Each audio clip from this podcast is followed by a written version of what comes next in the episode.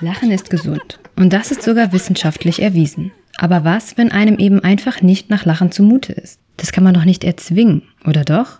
In letzter Zeit bin ich immer häufiger über den Begriff Lach-Yoga gestolpert. 1995 begründete der indische Arzt Madan Kataria die Lach-Yoga-Bewegung. Er ist der Meinung, wir lachen nicht, weil wir glücklich sind, sondern wir werden glücklich, wenn wir lachen.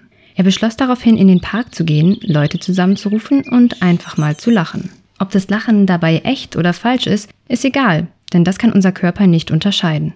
Mittlerweile wird nicht mehr nur im Park gelacht. Auch auf Instagram gibt es viele, die sich genau damit beschäftigen. Eine von ihnen ist Carmen. Mit über 30.000 Abonnentinnen begeistert sie täglich Menschen mit ihren Lach-Yoga-Übungen und hat mir erklärt, was das überhaupt ist. Lach-Yoga ist Lachen ohne Grund. Also man entscheidet sich einfach zu lachen und es funktioniert auch, weil Lachen angeboren ist. Und dann gibt es zum Lach-Yoga Lachübungen und Atemübungen und mit denen lacht man einfach so. Mittlerweile hat Lach-Yoga Fans auf der ganzen Welt. Es gibt sogar einen Tag dafür. Der Weltlachtag wurde ins Leben gerufen vom Madan. Und zwar ist das immer der erste Sonntag im Mai. An diesem Tag versammeln sich viele Menschen rund um den Erdball, immer 14 Uhr Ortszeit. Also es geht so richtig rundherum. Und äh, dann lachen Menschen vor allen Dingen für Weltfrieden und Gesundheit. Doch Lach-Yoga hat nicht nur Fans. Ich muss zugeben, ich war am Anfang auch skeptisch, was genau Lach-Yoga sein soll. Einfach mal loszulassen und loszulachen kostet schon Überwindung. Auch in meinem Bekanntenkreis habe ich wahrgenommen, dass viele die Lach-Yoga-Übungen auch als unangenehm empfinden.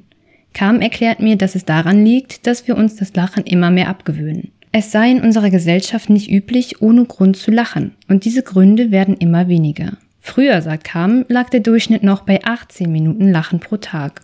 Heute seien es nur noch zwischen 4 bis 5 Minuten. Aber warum? Das hat was damit zu tun, dass wir immer weniger direkt miteinander kommunizieren, weniger wirklich konkret auch treffen und dadurch lacht man auch nicht mehr miteinander. Und dann kommt auch so eine Sozialisierung in der Gesellschaft zustande, in der dann gesagt hat, am Tisch wird nicht gelacht, jetzt beginnt der Ernst des Lebens. Dadurch gewöhnen wir uns das Lachen immer mehr ab. Carmen empfiehlt sich, das Lachen zurückzuholen. Sie bezeichnet Lachen als Ressource, um besser drauf zu sein und betont die positiven gesundheitlichen Effekte. Doch sie kann auch verstehen, dass das nicht gleich so einfach ist. Das ist halt ungewöhnlich erstmal. Erstmal vielleicht auch befremdlich. Manche haben auch Angst, ausgelacht zu werden, wenn jemand neben ihnen lacht. Damit ist das Lachen in Verruf gekommen. Zur Philosophie des Lach-Yogas gehöre aber auch, sich selbst nicht immer so ernst zu nehmen und über seine Probleme zu lachen. Zwar bedarf das einiger Übung, doch am Ende könne man so eine Distanz zu seinen Problemen schaffen und diese besser lösen. Für Kam ist Lachen somit ein Stück Handlungsvollmacht, die sie durch Lach-Yoga-Übungen zurückbringen möchte. Und um das Ganze jetzt auszuprobieren, hat Kam auch eine Lach-Yoga-Übung mitgebracht.